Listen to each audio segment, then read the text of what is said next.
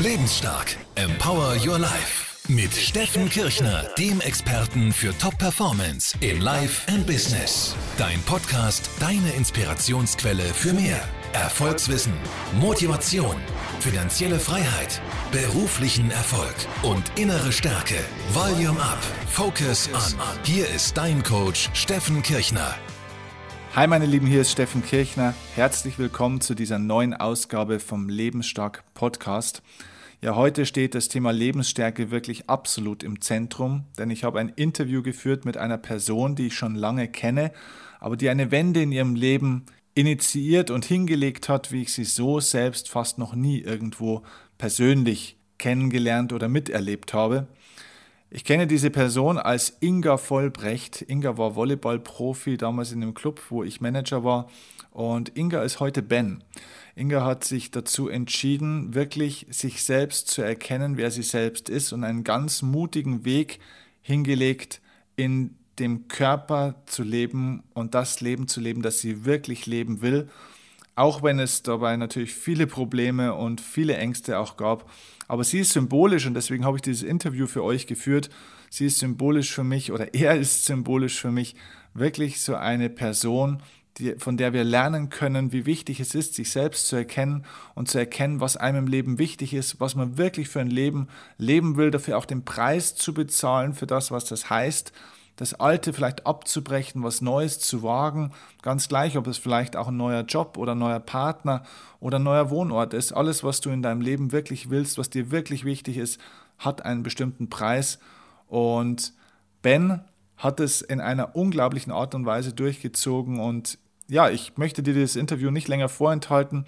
Bleib wirklich auch bis zum Schluss dran, denn gerade gegen Ende des Interviews hat Ben noch mal einige ganz, ganz wertvolle Impulse, die er euch mitgeben kann die, durch dieses Interview. Und ich hoffe, es inspiriert euch genauso sehr, wie es mich inspiriert hat, wie wichtig es ist, eben auch wirklich der Stimme des Herzens zu folgen, wenn sie so laut und so intensiv über lange Zeit zu einem spricht. Also das Thema Selbstbestimmung steht in diesem Podcast mit Sicherheit ganz, ganz oben auf der Tagesordnung. Viel Spaß und let's go!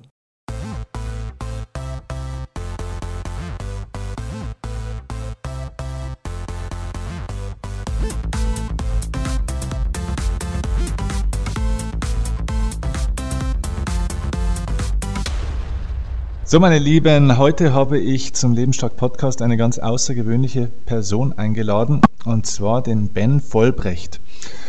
Den Ben kenne ich allerdings unter anderem Namen, eigentlich schon seit längerer Zeit.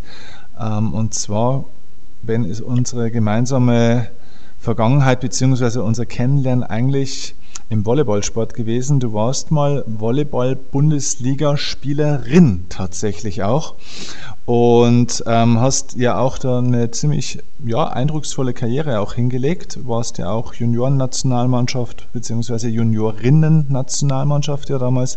Hast lange Bundesliga gespielt und hast auch neben dem Volleyballsport halt ein wahnsinnig interessantes Leben hingelegt, ähm, gerade auch so was die letzten zwei, drei Jahre ja, glaube ich, betrifft. Und darüber würde ich heute ganz gerne mal mit dir sprechen, weil der Podcast heißt ja nicht umsonst Lebensstark Podcast. Das heißt, es geht ja hier um Lebensstärke und das, was du so die letzten Jahre ähm, ja, verändert hast, dich getraut hast, was für einen Weg du da gegangen bist und wie viel Selbstbestimmung du jetzt auch in deinem Leben, sage ich mal, den Fahnenmast hochgezogen hast, das ist natürlich schon eine außergewöhnliche Geschichte und ich glaube, davon können viel lernen. Erstmal die Frage, wie geht's dir denn heute? Äh, so gut wie schon lange nicht mehr, also eigentlich so gut wie noch nie, seitdem okay. ich äh, meinen Weg gegangen bin und mich dafür entschieden habe, beziehungsweise rausgefunden habe, was mein Weg überhaupt ist. Ja, okay. Das heißt, also wenn wir mal in deine Geschichte ganz von vorne anfangen, das heißt, du hast irgendwann mal durch Zufall, ja, ähm, glaube ich, mehr oder weniger, es war wohl durch eine Zeitungsanzeige oder so, bist du eigentlich auf das Thema Volleyballsport erstmal gekommen, oder? So ging ja eigentlich mal alles los, ganz grob. Genau, so hat alles angefangen. Meine Mama hat damals Zeitungsartikel gefunden und gelesen und mich dann zwei Wochen überredet, sozusagen eigentlich mit Volleyball anzufangen, bis man dann als Kind irgendwann genervt Ja gesagt hat. Mhm, okay. Damit man seine Ruhe hat. Und dann warst du äh, auch noch dummerweise relativ talentiert. Ja, genau, das kam dann auch noch dazu. okay. Äh, äh, kam dann die Liebe zum Volleyball oder warst du einfach nur gut? Nee, also ich habe ja schon früher eigentlich mit Papa ähm, immer im Urlaub äh, am Strand Volleyball gespielt. Also das hat mir schon immer Spaß gemacht. Ähm, ich konnte mir nur damals nie vorstellen, so einen Weg mal zu gehen. Mhm. Eigentlich sollte es eigentlich immer nur ein Hobby sein, bis dann irgendwann der Landestrainer kam und hat gesagt, hey, du hast Talent. Okay, also das heißt, dann warst du in der Landesauswahl. Ich glaube, das war in Berlin damals, ne? Genau. Genau, also du kommst aus Berlin, bist in Berlin geboren. Mhm. Ähm, 87er Jahrgang, das heißt, du wirst dieses Jahr 30. Ja. Und hast dann dich eigentlich schon langsam hochgespielt in die zweite Liga und ihr wurdet dort dann damals auch Meister. Genau. Und dann bist du eigentlich über mehrere Zwischenstationen nochmal dann irgendwann eigentlich zu unserem Club, zu meinem damaligen Club, zu den Roten Raben Vilsbiburg, also im schönen Niederbayern gekommen und da haben wir uns eigentlich kennengelernt. Das war eigentlich deine erste und äh, weiß ich gar nicht, war es deine einzige Station in der ersten Liga oder die erste war es auf alle Fälle, oder? Nee, ich habe erst ein Jahr mit VC Olympia Berlin erste Liga gespielt, dann ein Jahr Köpenick erste Liga und dann bin ich nach Vilsbiburg. Ah ja, na, okay, okay. Gut, wie, wie war das in dieser Zeit? Wie hast du dich da gefühlt? Also ich weiß noch, wie wir zwei uns damals kennengelernt haben, wie du noch fürs Büro gekommen bist. Da war, also ich erinnere mich in meinem Bild noch, das war ein natürlich sehr junges, aber unheimlich schüchternes, zurückhaltendes, sehr, sehr freundliches junges Mädchen. Aber extrem ja. schüchtern und zurückgezogen, fast schon gehemmt eigentlich. Ja, genau, das stimmt. Ähm, das war ja, ich wusste nie so richtig äh, irgendwas mit anzufangen in der Frauenmannschaft und mei, das ist jetzt mir im Nachhinein klar geworden. Aber damals, ich war halt immer schüchtern und wusste nie, wo ist eigentlich mein, ja, wie soll ich das sagen, wo stehe ich überhaupt? Also, mhm. ich hatte immer das Gefühl, also dadurch, dass ich selber so unglücklich war, ähm, dachte ich, die anderen nehmen mich nie so wahr oder sehen mich ja gar nicht so, wie ich sein will. Und deswegen habe ich mich immer nie getraut, wollte nie was falsch machen sondern eigentlich immer alles richtig machen und es den anderen eigentlich immer eher recht machen. Und dieses Traurigsein war schon von Kindheit an so oder hat sich das erst später in der Jugend so ergeben? Nee, es hat eigentlich erst in der Jugend angefangen, wenn man so in die Pubertät kommt, wo der Körper sich entwickelt. Mhm. Da hat es eigentlich erst angefangen, weil sich das alles so entwickelt hat, wie ich das eigentlich nie wollte. Ah, okay, okay. Und das war dir da auch schon so bewusst? Im Nachhinein würde ich sagen, ja, aber ähm, zu dem Zeitpunkt, ich wusste, ich, meine, ich bin ja ohne Internet noch groß geworden, ähm, da konnte man halt nicht einfach mal googeln, was ist los mit mir. Ähm, dadurch wusste ich gar nicht, dass es sowas gibt, dass man im falschen Körper gefangen sein kann. Ja, ja, okay. Das heißt, in der Zeit, wo man dann einfach so vom Mädchen zur Frau wird, hast du dann eigentlich so schon langsam einfach auch die Probleme mit deinem eigenen Körper irgendwie auch so bekommen, oder? Und somit auch seelisch. Ja, genau. Genau. Und wie hat sich das ausgewirkt? Ja, ich glaube, dadurch habe ich mich halt immer mehr zurückgezogen und wirkte dann halt nach außen auch so, so schüchtern. Mhm. Mhm. Weil ich da mit nicht so richtig was anfangen konnte und bin halt eher in mich gekehrt gewesen und habe versucht, das mit mir selber auszumachen, statt einfach irgendwie mit Leuten drüber zu reden. Ja. Und trotz allem war es ja aber so, dass du ja trotzdem extrem leistungsfähig warst. Ich meine, also für alle, die jetzt im Volleyball noch nicht zu Hause sind oder so ein Spiel noch nicht gesehen haben, also das ist ja hier kein Hobbysport, sondern es ist Profisport, den du betrieben hast, auf einem sehr hohen Niveau. Ähm, du warst ja nicht irgendjemand, also du warst ja trotzdem extrem leistungsfähig. Hat dir der Sport da geholfen oder hat es dich eher blockiert und angestrengt? Was hat denn das mit dir gemacht? Auf der einen Seite ja nicht zu wissen, Mensch, wer bin ich denn eigentlich? Was, was ist denn mit mir los? Auf der anderen Seite ja Topleistung zu bringen und ja auch einen gewissen Erwartungsdruck ja auch da zu haben. Ja, der Druck, der war schon immer da, aber ich glaube, dass der Sport mir sehr viel geholfen hat, weil ich so wie so eine kleine Familie doch daraus ähm, für mich entwickelt hat. Und durch das Training und durch das viele Training, ich war ich einfach abgelenkt und hat, konnte den Kopf irgendwie frei bekommen. Also der Sport hat mir schon sehr viel geholfen, einfach auch selber klarzukommen. Mhm, okay. Wie ging dann deine Karriere, deine Volleyballkarriere weiter? Hast du dann irgendwann für dich auch so gemerkt, das ist jetzt so irgendwo mein Limit, weiter komme ich nicht mehr? Oder war der Sport irgendwann für dich Nebensache? Oder, oder wie lief das dann nach deiner Zeit oder während deiner Zeit? Ich glaube, Vilsbiburg war ja auch so eine ganz, äh, schon eine wichtige Zeit für dich auch. Ja. Ähm, wie lief das dann weiter? Ja, ich musste, habe mich dann in Vilsbiburg sozusagen nach dem Erstligajahr, wo ich halt wirklich viel verletzt war, eigentlich dauerverletzt war, ja. gefühlt war ich ja nur in der Reha Und dann habe ich gesagt, okay, der Sport, das ist halt nicht meine Zukunft, weil so viel Verletzungen und alles und da man mit Volleyball jetzt nicht so reich werden kann, habe ich mich halt dann damals doch gegen den Profisport entschieden und für meine berufliche Zukunft sozusagen habe ich dann eine Ausbildung angefangen und bin dann halt von der ersten Liga in die zweite Liga zurückgegangen, mhm. ähm, weil mir die Ausbildung dann erstmal wichtiger geworden ist. Ja, was war das für eine Ausbildung? Äh, Sport- und Fitnesskauffrau mhm. habe ich gelernt. Okay. Und nebenbei aber trotzdem immer noch sehr hochklassig Volleyball gespielt. Genau, habe dann halt trotzdem fünf, statt neunmal die Woche Training, habe ich dann halt nur noch in Anführungsstrichen fünfmal die Woche trainiert, mhm. weil ich den Sport doch irgendwo brauchte. Mhm. Okay. So, und dann ging es über verschiedene Stationen, dann irgendwann Richtung Straubing und so weiter und so fort. Genau. Und dann irgendwann warst du auch sowas wie eine Spiel, also du warst eine Spielertrainerin dann sogar in der zweiten Liga, stimmt das? Ja, in Straubing, ein Jahr lang, also ein halbes Jahr war es. Ja. Das war ja aber dann schon auch, sage ich jetzt mal, ja schon eine besondere Position, weil in dem Moment musstest du ja eigentlich das erste Mal wirklich führen auch, oder? Ja, genau, aber da habe ich auch relativ schnell gemerkt, also da habe ich dann, ich habe ja da zu der Zeit in Straubing auch noch ein Studium angefangen gehabt ähm, zum Sportmanagement. Mhm.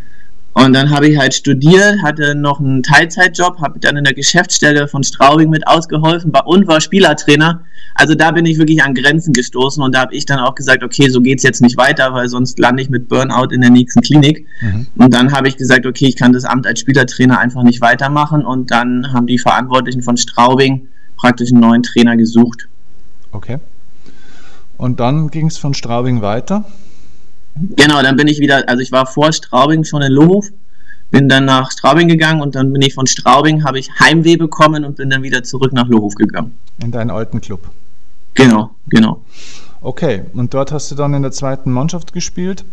Ähm, auch immer noch relativ hoch, ne? Ich glaube, dritte Liga wart ihr dann damals? Ja, genau. Ja. So, und dann irgendwann hast du durch Zufall eigentlich im Fernsehen was, glaube ich, gesehen. Ne? Es war, glaube ich, eine TV-Reportage. Und ja. das hat dann bei dir im Kopf den Schalter umgelegt. Wie war das genau? Genau, da war ich mit einer Freundin, haben wir einen Fernsehabend gemacht und dann habe ich im Fernsehen ein bisschen rumgesappt, weil Werbung war. Und dann bin ich bei einer TV-Sendung hängen geblieben, bei einer Reportage über Transsexualität und dann hat einer gesagt, ja, er hat schon immer gedacht, er ist im falschen Körper gefangen und dann habe ich das erste Mal laut ausgesprochen, ja, das habe ich auch schon immer gedacht. Und dann war ich selber ein bisschen perplex, muss ich sagen, mhm. und habe dann meine Freundin gefragt, ich so, habe ich gerade laut gedacht oder habe ich gerade geredet? Und sie so, ja, du hast gerade geredet. Und dann war erstmal so ein bisschen Schweigen im Walde, weil wir beide so schockiert darüber waren. Mhm. Ja, und so ist das Ganze dann ins Rollen gekommen. Das war im Jahr 2013. Genau, genau, im Sommer 2013. Okay. Und wie ging das dann weiter nach der Fernsehsendung? Bist du dann heimgegangen und hast es erstmal versucht zu verdrängen oder, oder was ist dann passiert?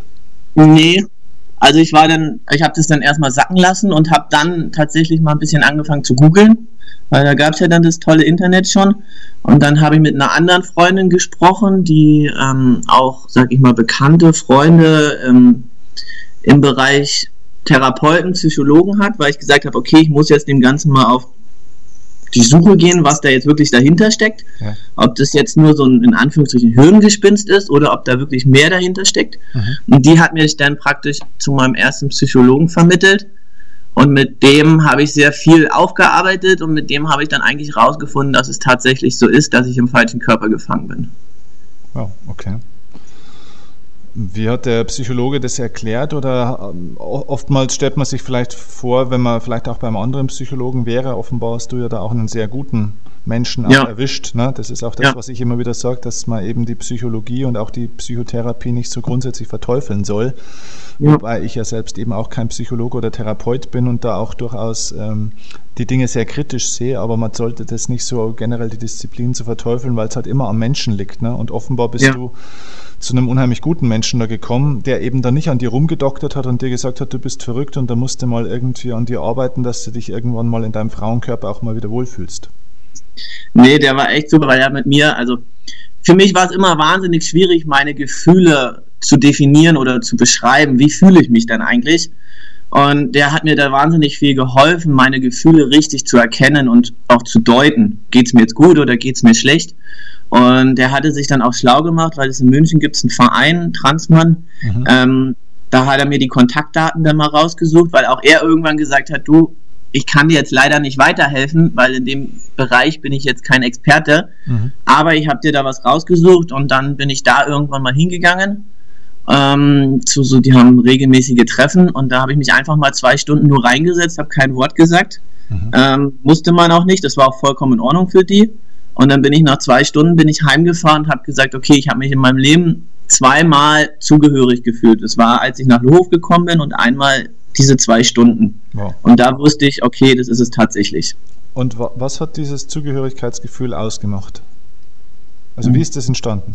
Oder, oder warum? Warum? Kannst du das erklären? Oder war das einfach nur ein also Gefühl? Also das ist ganz schwierig zu erklären, aber ich konnte mich mit dem, was da in diesen zwei Stunden geredet worden ist, da ging es, an dem Tag ging es darum, um Probleme im Alltag und wie kann man diese Probleme meistern, wenn man im falschen Körper gefangen ist. Mhm. Und alles, was sie gesagt haben in diesen zwei Stunden, konnte ich zu 100 Prozent unterschreiben.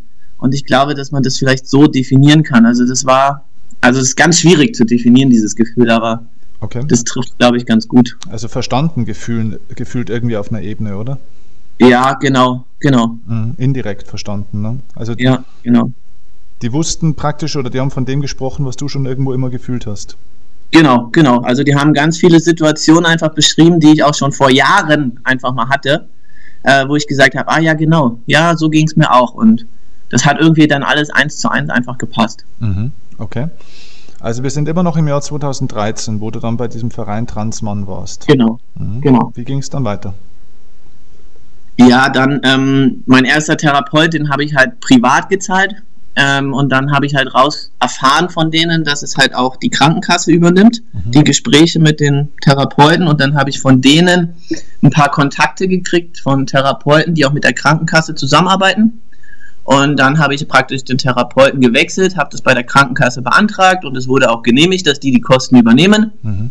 Ähm, und dann bin ich halt zu jemand Neues gegangen und über die habe ich dann praktisch ähm, Kontakte auch zu Ärzten und zu Gutachtern bekommen, die man ja, was man so alles braucht dafür, um das halt tatsächlich machen zu können. Mhm, okay. Und das heißt, du hast dich dann in der Zeit tatsächlich ähm, entschieden dazu, tatsächlich dein Geschlecht dann eben auch zu wechseln. Ja, also für ich habe mich dann irgendwann entschieden und dann kam halt die Zeit, okay, jetzt muss ich mein Umfeld mal darüber informieren. Ja. Ähm, das war dann schon nochmal, da war ich sehr nervös, weil man nie weiß, wie reagiert die Familie, wie reagieren die Freunde, wie reagiert der Arbeitgeber. Klar. Das sind halt schon ja großes Risiko, sage ich mal, was man eingeht, weil es kann ja auch sein, dass man abgestoßen wird oder sonst irgendwas. Mhm. Ähm, ich habe es dann meiner Mama das erste Mal erzählt und ja, die Mama hat dann auch gesagt, ja, das war mir damals schon klar, dass sowas ist. Nicht hätte ich dann gesagt, Mama, warum hast du es dann nicht schon früher gesagt? ja, ja. Aber, hast du das äh, zurückgefragt? Nee, habe ich nicht. Das habe ich erst im Nachhinein ist mir das in den Sinn gekommen, aber ich habe mich einfach nur gefreut, weil Mama, Papa, Oma halt sofort gesagt haben, hey, ist alles in Ordnung, wir stehen hinter dir, egal was ist, wenn dich hier unten in Bayern irgendjemand wegstößt oder du gemobbt wirst, dein Zimmer steht jederzeit frei, du kannst sofort wieder zurückkommen und natürlich schon ein super Gefühl. Ja, großartig. Ne? Also das, gibt, ja. das gibt die Basis. Wenn man so ein Auffangbecken Becken und so einen Rückhalt hat, dann. Genau, genau. Und dann habe ich es halt meinen Freunden erzählt. Ja. Und da war auch erstmal so, erster Moment natürlich der Schock da. Mhm. Und so, puh, krass. Waren das eher, Aber eher weibliche oder eher männliche Freunde? Eher weiblich, ähm, ja, eher weiblich und ein paar männliche auch, mhm. sage ich mal jetzt im Verein, mhm. aber eigentlich mehr weiblich. Ähm, wie gesagt, der Schock war am Anfang erstmal, boah, krass, weil ich meine, sowas hört man jetzt auch nicht jeden Tag. Ja. ähm, und da aber im Nachhinein auch super positiv und dann wurde ich auch gelöchert mit Fragen und alles und ich bin, gehe damit sehr offen um. Ja. Ähm, ich erzähle ja auch alles, was man wissen möchte. Ja. Ähm, also wie gesagt, und die standen dann auch zu 100% hinter mir und dann dachte ich mir, okay, egal was jetzt noch kommt, meine Familie, meine Freunde, die stehen hinter mir. Mhm. Ähm, und das ist natürlich ein super Gefühl und das erleichtert viel. Hast du das in lauter Einzelgesprächen gemacht oder hast du da irgendwie mal so eine Gruppe vorgenommen? So, ich stelle mir vor, so im Training übrigens, was ich euch noch sagen wollte, ähm, ich werde jetzt ein Mann. ja, also ich habe schon, also mit meinen engsten Freunden alleine erstmal mich getroffen, mhm. aber ich habe ja damals auch in Lohhof zweite Liga gespielt, ja. ähm, mich geoutet habe, da haben wir dann auch ein Spiel gehabt, wo wir dann ordentlich eins auf den Sack gekriegt haben. Und nach dem Spiel habe ich mit meinem Trainer gesprochen, habe ihm das erzählt, habe gesagt, ich würde es gerne der Mannschaft sagen, okay. weil es halt wirklich meine letzte Volleyball-Saison ist. Ja. Und dann habe ich es der Mannschaft gesagt und sage ich mal dem Vorstand vom, vom Verein habe ich es auch in der großen Runde gesagt. So in der Kabine praktisch, oder? Ja, genau, in der Kabine nach dem Training habe ich es gesagt. okay. Okay, wie kann man sich das vorstellen? Die Mädels ziehen sich um, sind noch so gerade beim Duschen mehr oder weniger und du sagst, ähm, Achtung, ja, wir hatten, Rede. Ja, wir haben Besprechungen gemacht vom Spieltag. Ah, okay. Und dann haben wir halt das Spiel nochmal analysiert. Mhm. Und dann hat der Trainer sozusagen gesagt, ja, ähm, ich möchte gerne noch was sagen. Und dann hat er mir das Wort gegeben. Und dann habe ich es ihm halt einfach direkt gerade ausgesagt. Bist du innerlich da, äh, warst du sehr nervös in dem Moment? Sehr. Sehr, oder? Mhm. Sehr. Weil man, ich meine, einige aus der Mannschaft wussten es ja schon, mhm. aber halt nicht alle. Mhm. Ähm, und da war man natürlich sehr nervös, aber ich habe dann einfach geredet und geredet. Mhm. Und sind auch Tränen geflossen. Also nicht nur bei mir, sondern auch bei anderen. Ehrlich, ähm, okay. Wie erklärst, du das? Wie erklärst du das? das? Äh, mochten die dich so gerne oder hast ja, du schon, auch was, halt was, angesprochen, was bei denen vielleicht, also jetzt vielleicht nicht das gleiche Thema, aber so dieser Mut, äh, sich so zu outen und so für sich selbst zu stehen, dass das viele auch da irgendwo bewegt hat, weil sie das gerne vielleicht in ihrem Lebensbereich, was ein ganz anderes Thema sein kann, auch gerne würden? Das glaube ich schon. Ähm, ich habe, wie gesagt, mit einigen auch drüber gesprochen und die haben auch gesagt, die haben sich halt, einige haben geweint, weil sie sich gefreut haben für mich äh, weil sie halt gemerkt haben, dass ich einfach glücklicher bin. Und die haben sich halt einfach für mich mitgefreut, sozusagen, mhm. ähm, dass ich da so den Mut habe, halt mein Leben so zu leben, wie ich es halt leben möchte. Ja, verstehe. Okay. Ähm, Gab es denn eigentlich einen speziellen Moment, da wo du sagst, in dem Moment habe ich es entschieden oder in dem Moment ist bei mir der Groschen im Kopf gefallen, dass ich sage, ich werde wirklich eine wirklich mein Geschlecht verändern? Ja, die Frage wurde mir schon öfter gestellt, aber es gibt jetzt nicht, wo ich sage, genau an dem Tag war das. Das war einfach so ein, so ein schleichender Prozess. Also mhm. es wurde mir von Tag zu Tag immer klarer. Mhm. Und irgendwann bin ich, glaube ich, von meiner Psychologin heimgefahren, habe gesagt, ja, das ist es. Okay, okay. Also das ist es und ich kann jetzt aber nicht sagen genau wann. Das war eigentlich, wie gesagt, das hat halt eine, schon eine Weile gedauert, weil so eine Entscheidung ja, die trifft man halt nicht, wach halt nicht morgens auf und sagt, es ist so, sondern das muss man ja schon auch erstmal rausfinden. Ähm, ja. Okay. Und es ging dann also so weit, dass, wie kann man sich das dann vorstellen? Also dann gibt es irgendwann Op Operationen und natürlich riesige Vorbereitungen und so weiter darauf, wahrscheinlich, oder? Oder ist das ein längerer Prozess? Ja, genau. Also ich hatte es ja dann alles bei der Krankenkasse mit den Therapeuten Kostenübernahme beantragt und dann habe ich mir ähm, eine Ärztin gesucht, weil ich kriege ja jetzt äh, mein Leben lang ähm, Testosteronspritzen, weil ja mein Körper Testosteron selber nicht produziert. Ja. Und dann habe ich im Jahr 2015, am 15.07.15, habe ich meine erste Testosteronspritze gekriegt. Um, ähm, und dann habe ich mir Ärzte gesucht, die mich operieren. Ähm, da bin ich auch zu ein paar Ärzten gegangen, hat man sich das alles angehört, man wissen will, wie operieren sie, was ist das Ergebnis und alles. Und dann habe ich mich für Ärzte entschieden, die mir ähm, erstmal die Brust abnehmen, ja. weil das ja schon das Wichtigste eigentlich ist, weil man das halt äußerlich einfach am erst, als erstes sieht. Ja. Und ähm, vor der OP allerdings habe ich noch meine Namensänderung durchgebracht. Ähm, da mhm. brauchte ich auch zwei Gutachten, zwei unabhängige Gutachten voneinander. Und dann musste ich das im Amtsgericht einreichen und dann habe ich noch eine Einladung bekommen vom Richter, wo ich auch nochmal vorsprechen musste. Mhm. Und das war dann am 16.06.16 war das durch. Seitdem habe ich meinen neuen Ausweis und meinen zweiten Geburtstag. Wahnsinn, okay. Ähm, und im August letzten Jahres hatte ich dann meine erste OP, da wurde die Brust dann abgenommen. Wie war das? Hast du Angst gehabt vor der OP oder, oder ähm, wie war das? Also Angst hatte ich gar keine. Ich war eher so nervös. Also nervös war ich natürlich. Ich meine, eine OP ist halt schon ein Eingriff und jede OP hat irgendwo Risiken. Ja. Aber ich habe mich einfach so gefreut, dass es jetzt endlich soweit ist, dass sie wegkommen, ähm, dass Angst Respekt hatte ich. Angst würde ich nicht sagen. Respekt. Mhm. Ähm, auch gerade danach, tut's weh, tut's nicht weh, wie geht's mir? Und ähm, es ist ja so, wenn die Brust wurde mir abgenommen, dann musste ich sechs Wochen eine, so eine Kompressionsweste tragen, dass das Gewinde, äh, Bindegewebe nicht hängt, sondern halt straff bleibt. Und dann durfte ich sechs Wochen meine Arme nicht höher als Schultern heben. Mhm. Äh, das war schon sehr hart. Mhm. man doch sechs Wochen lang äh, so eingeschränkt ist. Ja, auch kein Sport Aber wahrscheinlich dann, und so, oder? Nee, gar nicht. Mhm. Also Sport war, ich durfte nichts schwer heben, ja. keine körperliche Belastung. Ja. Ähm, also das war, und dann war es auch noch so heiß im Sommer mal ein, zwei, drei Tage. Also das war schon nicht ohne, aber ich muss sagen, Schmerzen hatte ich gar keine. Nicht mal direkt nach der OP. Mhm. Okay. Okay, und ähm, dann war der Prozess eigentlich durch oder, oder wo stehst du denn momentan? Kommt jetzt noch was oder bist du fertig an der Stelle oder? Nee, insgesamt stehen glaube ich noch vier oder fünf OPs vor mir, bis ich komplett fertig bin. Okay. Ähm, als nächstes will ich mir die Gebärmutter entfernen lassen. Wahnsinn, okay. Ähm, und dann kann man natürlich auch unten ne, noch anbauen, sage ich immer. okay, ja. Ähm, und das geht halt auch nicht in einer OP, das sind halt mehrere Schritte sozusagen. Das ist aber alles was, wo du auch sagst, das muss ich aber auch noch machen, dass ich mich dann auch wirklich ähm, ja, im richtigen Körper fühle, dass es für mich auch durch ist, das Thema. Du würdest jetzt an der Stelle nicht sagen, jetzt ist es dann aber auch mal gut. Also für mich persönlich, ich gehe den Weg bis zum Schluss.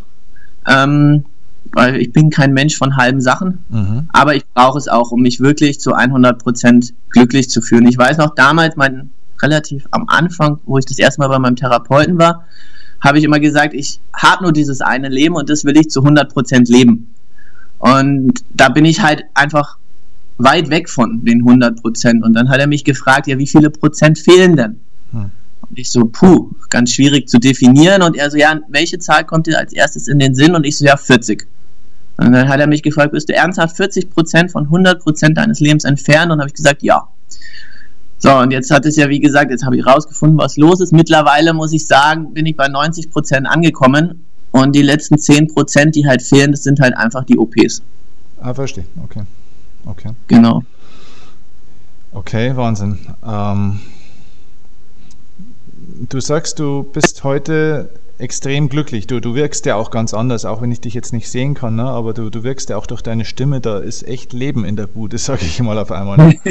äh, ja. war, war das über diesen Zeitraum, dass du auch gemerkt hast, alter Schwede, nicht nur mein Körper verändert sich gerade, sondern echt auch meine ganze Persönlichkeit, meine ganze Gefühlslage, also nicht nur hormonell, sondern wirklich seelisch. Ja? Also ähm, war das so ein schleichender Prozess oder war das eher so ein Switch von heute auf morgen? Ja, jein. Also als ich meine erste Spritze in den Händen hielt, ähm, war ich schon sofort mega glücklich. Okay. Aber es war schon auch ein schleichender Prozess und wir haben irgendwann mal saßen wir zusammen, saßen mit meinen Freunden zusammen und dann habe ich zu späterer Stunde habe ich sie mal gefragt, ich sehe jetzt mal Hand aufs Herz, habe ich mich verändert? Und dann alle sofort ja. Und dann war ich dachte ich, oh Gott, shit. aber sie haben alle gesagt, ja, aber zum Positiven. Man merkt, und das merke ich selber auch, dass ich einfach mit mir zufriedener bin, inner, innerlich einfach glücklicher und man merkt, dass ich jetzt im Leben angekommen bin und das merke ich selber auch. Mhm. Also, mehr, also man hat ja ja mhm. mehr, viel mehr. Mhm. Also wirklich und ähm, ja. Beruflich machst du jetzt momentan was? Ähm, da arbeite ich für den SV Lohof, ah ja, für die äh, Volleyballabteilung und ich verwalte noch Übernachtungsräume hier in Unterschleißheim auch für den SV Lohof. Okay, also nach wie vor trotzdem im Volleyball ähm, zu Hause, sage ich mal. Ja, und ich glaube auch, dass das ich immer mit Volleyball verbunden sein werde, weil ich sage immer, auch wenn es vielleicht Phasen gab, wo man eigentlich aufhören wollte mit dem Sport, aber ich meine, der Sport hat mich dahin gebracht, wo ich heute bin. Mhm. Und ohne den Sport wäre ich nicht da, wo ich heute bin. Mhm. Und deswegen, glaube ich, werde ich mein Leben lang immer irgendeine Verbindung zu diesem Sport haben. Ja.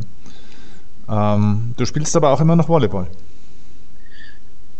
Ja, ich wollte eigentlich immer sagen, okay, ich kann jetzt nur noch bei den Herren spielen und ich wollte eigentlich erst nächstes Jahr anfangen wieder. Ähm, habe aber jetzt letzten Sommer festgestellt, oh, es kribbelt doch in den Fingern, weil ich würde doch gern wieder. Ähm, deswegen gehe ich ab und an, je nachdem, wie es die Arbeit halt erlaubt, zu den Herren ins Training. Ja. Aber äh, richtige Punktspiele, Turniere nicht mehr, oder? Ja. Ein Spieltag habe ich gemacht, aber ich trainiere ja auch noch die dritte Mannschaft bei uns, die mhm. dritte Damenmannschaft. Mhm. Und dann bleibt nicht mehr so viel Zeit, weil sich Spieltage natürlich auch überschneiden. Mhm. Ähm, und deswegen einen Spieltag habe ich mitgemacht, eventuell im Februar noch einer und im März noch einer. Mhm. Und dann ist die Saison eh schon wieder vorbei. Mhm. Aber ich habe schon gesagt, nächste Saison will ich eigentlich schon gern nochmal wieder öfter. Okay. Öfter ins Training und auch spielen, weil Spaß macht es trotzdem. Ja, und merkst du, merkst du eine körperliche Veränderung da auch? Also was weiß ich, springt man höher? Also ja. Ehrlich? Ja. Ja. Also ich merke das, dass ich höher springe, deswegen haben auch am Anfang der Saison, wo ich wieder angefangen habe mit Training, meine Knie haben da nicht so mitgemacht, mhm. ähm, weil es natürlich schon nochmal eine andere Belastung ist, also sowohl vom Springen als auch von der Härte, sag ich mal Schlaghärte, mhm. da hat sich schon viel getan, weil ich meine, auch ohne Sport sind meine Muskeln gewachsen, allein vom Testosteron. mhm. Ja, klar. Ja, und äh, aber du, du kannst immer noch auch gut mitspielen mit denen, sage ich jetzt mal, oder? Aber was spielt ihr da? Also ich bin Landesliga ähm, und da ich würde behaupten, dass ich nicht so auffalle. ah ja, okay. wie, wie, ist das allgemein? Wirst du öfter angesprochen auf das Thema auch, auch von Leuten jetzt vielleicht, die, die dich noch nicht kennen auch oder, oder was weiß ich, weiß ja nicht, äh, gucken die Leute komisch oder, oder kommst du damit ins Gespräch oder, oder wie ist das? Ähm, also ko komische Blicke habe ich jetzt selber noch nicht so gemerkt. Mhm. Ähm, vielleicht machen es die Leute, aber es interessiert mich nicht. Okay. ähm, und sage ich mal ins Gespräch kommen, nachdem ich gesagt habe, okay, ich will damit jetzt an die Öffentlichkeit gehen ähm, und der Artikel halt einfach in der Zeitung war, wird man schon öfter angesprochen. Aber ich merke auch, die Leute versuchen schon mit mir ein Gespräch dann auch anzufangen, auch wenn man sie kennt. Und sie würden, glaube ich, gerne auf das Thema eingehen, aber sie wissen nicht so richtig wie. Mhm. Ähm, aber man merkt schon, dass man von mehreren Leuten angesprochen wird, aber jetzt nicht speziell auf das Thema. Ja, okay. Ähm, Weiß man das, wie viele Menschen sowas in Deutschland eigentlich auch betrifft? Ich könnte mir vorstellen, dass es natürlich wahnsinnig viele Menschen ja eigentlich gibt, egal ob jetzt Männer oder auch Frauen, denen es eigentlich genauso geht wie dir, aber die sich das nicht trauen, das so umzusetzen in der Klarheit. Weiß man das, wie viel es da gibt oder was schätzt man denn da? So genau kann ich dir jetzt gar nicht sagen, was für eine Zahl es da gibt. Ich weiß nur, dass die Dunkelziffer sehr, sehr hoch ist, mhm. weil sich halt einfach viele nicht trauen, was zu tun. Mhm. Und nach meinem Zeitungsartikel haben mir auch, auch ein paar Leute geschrieben, die auch gesagt haben, hey, ich habe deinen Artikel gelesen und mir geht es genauso wie dir. Ähm, und ich traue mich aber nicht. Und was kann ich denn machen? Ja. Also das wurde ich dann auch schon gefragt. Und genau deswegen mache ich das ja, weil ich sage, hey, traut euch, weil es ist euer Leben und ich bin auch bereit, wenn sich jemand meldet, dann halt auch Auskunftssuche zu geben und zu helfen. Ja, verstehe. Was wäre denn dein Tipp, weil deine Geschichte, und deswegen wollte ich auch dieses äh, Interview mit dir, ähm, deine Geschichte ist ja einfach auch symbolisch sehr, sehr gut, unabhängig jetzt mal von dem Thema. Das ist natürlich ein, ja, ein Extremthema, sage ich jetzt mal, ähm, auch vom Mut her und dem übersteigt es natürlich viele normale andere Lebensthemen, die man vielleicht so hat. Aber äh, es ist ja auch so eine gute Symbolik dabei zum Thema Selbstbestimmung, weil du hast dich einfach irgendwann dafür entschieden, Mensch, es ist mein Leben, ich habe nur ein Leben und ich stehe jetzt zu mir und ähm, zeig Flagge für das, was mir wirklich wichtig ist, also auch zu meinen Werten und zu meiner Persönlichkeit. Jetzt gibt es viele Menschen, die sowas, sage ich mal, auch in anderen Bereichen haben, die sich da nicht so richtig bei sich angekommen fühlen, die sich selber auch nicht so richtig kennen und die das Gefühl haben, ich bin da an der ganz falschen Stelle. Ne? Du hattest das Gefühl, ich bin im falschen Körper. Manche haben das Gefühl, Mensch, ich bin vielleicht zwar im richtigen Körper, vielleicht bin ich im falschen Job, vielleicht bin ich mit dem falschen Mann oder der falschen Frau zusammen, äh, was weiß ich, vielleicht habe ich sogar die falschen Eltern, so ungefähr. Ja, ähm, ja. Was würdest du solchen Menschen raten, die das Gefühl haben, ich kenne mich nicht selber und irgendwie will ich mal bei mir selber auch ankommen und will das loslassen, was eigentlich überhaupt nicht mehr zu mir passt? Ich glaube, dass es wichtig ist, dass man viele Dinge auch ausprobiert, die man in seinem Kopf hat, wo man vielleicht denkt, das könnte sein, aber das ist so weit weg, das kann es eigentlich doch nicht sein. Mhm. Ähm, und ich glaube, wenn man alleine nicht draufkommt, was es ist, dass man dann den Mut hat und sich auch ruhig traut, sich Hilfe zu nehmen. Also auch professionelle Hilfe. Ja. Und das glaube ich, das kann einem extrem viel helfen, wenn jemand Neutrales einfach noch da ist, mit dem man drüber reden kann und der einen dann auch unterstützen kann. Mhm. Okay. Ähm, hast du dir eigentlich schon mal überlegt, ein Buch zu schreiben über das Thema? Ja, ich habe schon viel überlegt, auch gerade so was Blog angeht und so weiter. Und ich glaube, dass ich das auch irgendwann machen werde. Aber dadurch, dass ich jetzt gerade noch so mittendrin stecke, mhm. habe ich gerade den Kopf noch nicht dazu. Aber ich weiß, dass wenn ich fertig bin, werde ich auf jeden Fall was machen. Ja, ja, auf alle Fälle, weil ich glaube, dass du da auch wirklich wahnsinnig vielen Leuten helfen kannst damit und dann hätte ja, sage ich mal, dieser Schritt von dir ja nochmal eine ganz eine andere Dimension, der ja. nicht nur dir hilft, sondern auch ganz vielen anderen. Ähm, genau. Und unabhängig eben, wie gesagt, vom Thema, ich glaube, dass das eben deswegen so viele Menschen auch bewegt, weil das einfach so symbolisch so ein riesiger Schritt für sich selbst einfach auch ist. Ne? Und das ist schon ja. auch krass, ne? ein Mensch, der einfach so davor zu sich selbst auch überhaupt nicht so richtig stehen konnte, zumindest mal so von außen hin, dann auf einmal so ein, so ein komplett konträrer Schritt, so ein extrem mutiger Schritt auch. Ne? Das ist schon echt irre. Ja. Hast du auch das Gefühl, dass, dass so der, der Mut zu großen Veränderungen wahrscheinlich zu großen Teilen auch irgendwo aus dem Schmerz rauskommt? Also muss man tatsächlich auch erstmal wahrscheinlich viel leiden, dass man dann sich sowas traut? Ist das eine Bedingung? Bedingung würde ich jetzt nicht sagen, aber es kann schon gut sein, dass man erstmal Schmerzen hat und dann richtig unzufrieden ist, um dann tatsächlich was zu verändern. Weil wenn ich immer sage, ja, eigentlich geht es mir ganz gut und ich bin glücklich, wie es ist, dann werde ich selten was verändern. Mhm. Weil man, glaube ich, viele Menschen mit dem, was sie haben, schon zufrieden sind. Aber sich doch nicht eingestehen wollen, dass sie vielleicht doch nicht so zufrieden sind. Ja, die reden sich das praktisch schön. Du bist irgendwann an, genau. an den Punkt gekommen, wo du aufgehört hast, dir Dinge schön zu reden, oder? Genau, genau. Hm. Hm. Wie ist das eigentlich? Ich meine, du kennst ja jetzt beide, beide Geschlechter, das ist ja echt auch spannend. Fühlt man sich unterschiedlich als Mann und Frau, jetzt auch so emotional so?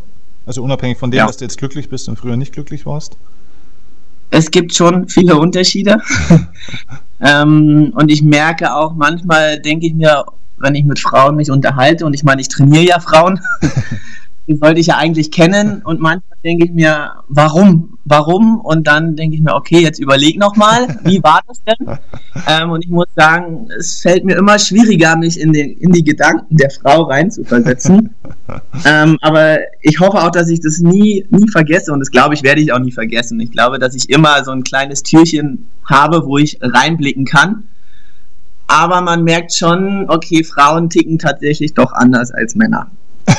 In welchen, in welchen Bereichen genau? Also wo reagiert eine Frau komplett anders, wo du auch heute sagst, so meine Güte?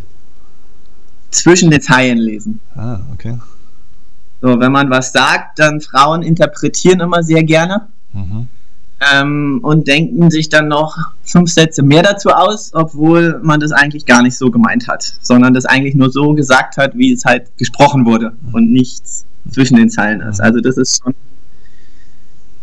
das würde ich schon sagen, das ist so das, was mir so als erstes in den Sinn kommt. Was können denn aus deiner Sicht als, als jetzt als Mann und früher als Frau, was können denn die Männer über die Frauen lernen? Oder was sollten sie denn besser beachten? Du kennst beide Seiten. Oh, ganz schwierig. ähm, ja. Wäre ein eigenes Buchthema wahrscheinlich, oder? Ich glaube auch, dass man da äh, ein eigenes äh, Buch drüber schreiben könnte. Mhm. Ähm, ich glaube, was man als Mann nicht vergessen sollte, ist, Frauen denken immer sehr viel nach über Aussagen und Männer sind da halt ein bisschen radikaler. Die hören das halt und sagen dann okay und Frauen denken halt noch ziemlich drüber nach und ich glaube, wenn man da so ein bisschen Verständnis für hat, okay, und dann einfach mal lassen und vielleicht ruhen lassen mhm. und dann nicht irgendwie sagen, ja, ja, so bewusst sein, dass die Frau für das, was man sagt, äh, auch nochmal länger drüber nachdenkt. Mhm. Und dann muss man nur halt auch sich bewusst sein, dass Frauen äh, gerne interpretieren und dann muss man dann halt einfach nur sagen, ich meine es so, wie es ist und nicht so oder so oder so. Ja, okay. Abschlussfrage. Ähm, Was macht für dich heute ein gutes Leben aus? Echte Lebensqualität und auch Lebensstärke. Was ist das für dich heute? Dass ich zu 100% das mache, was ich möchte und glücklich bin. Mhm. Okay. Ja. Sehr schön. Ich danke dir ganz herzlich. Das war ein sehr, sehr, sehr interessantes und außergewöhnliches Gespräch. Mein höchsten Respekt vor dir und vor deiner Selbstbestimmung und vor deinem Mut, vor deinem Lebensmut. Das ist wirklich, wirklich ein leuchtendes Beispiel für viele, viele Menschen draußen. Und ich glaube, du kannst da noch mit deiner Geschichte und deinem Beispiel vielleicht viel mehr bewegen, als du vielleicht bisher noch so glaubst. Vielen Dank, sehr gerne. Ja. Ich danke dir für die Zeit und ja, ähm, gibt es irgendwas, wo du den Lesern noch oder den Hörern, das sind der Hörer hier, ähm, noch mitgeben möchtest? Ähm, irgendein Verein oder eine Stiftung oder ein Psychologe oder was auch immer, irgendwas, wo du sagst, sowas sollte man empfehlen, darüber sollte man sich informieren, das sollte man lesen? Also wenn man tatsächlich ähm, sich informieren möchte, wenn man einfach bei Google äh, Transmann e.V. eingibt. Mhm. Das gibt's in, den Verein gibt es in mehreren Städten. Den gibt es nicht nur in München, den gibt es auch in ganz Deutschland überall verteilt, weil die sind wirklich gut, was sie machen. Sie informieren. Auf der Homepage stehen sehr viele Infos und das würde ich als erste Anlaufstelle immer nehmen, weil über die kriegt man auch Kontakte zu Psychologen, zu Ärzten und alles andere. Perfekt. Transmann packen wir unten in die Show Notes auch rein von dem Podcast, dass dann jeder gleich direkt draufklicken kann und nicht rumsuchen muss. Ben, ich danke dir für deine Zeit und äh, sehr bin sehr gespannt auf deine Entwicklung. Ich werde es weiterhin verfolgen. Mach das. alles okay, alles Gute, mach's gut. Bis dann. Ciao. Ciao.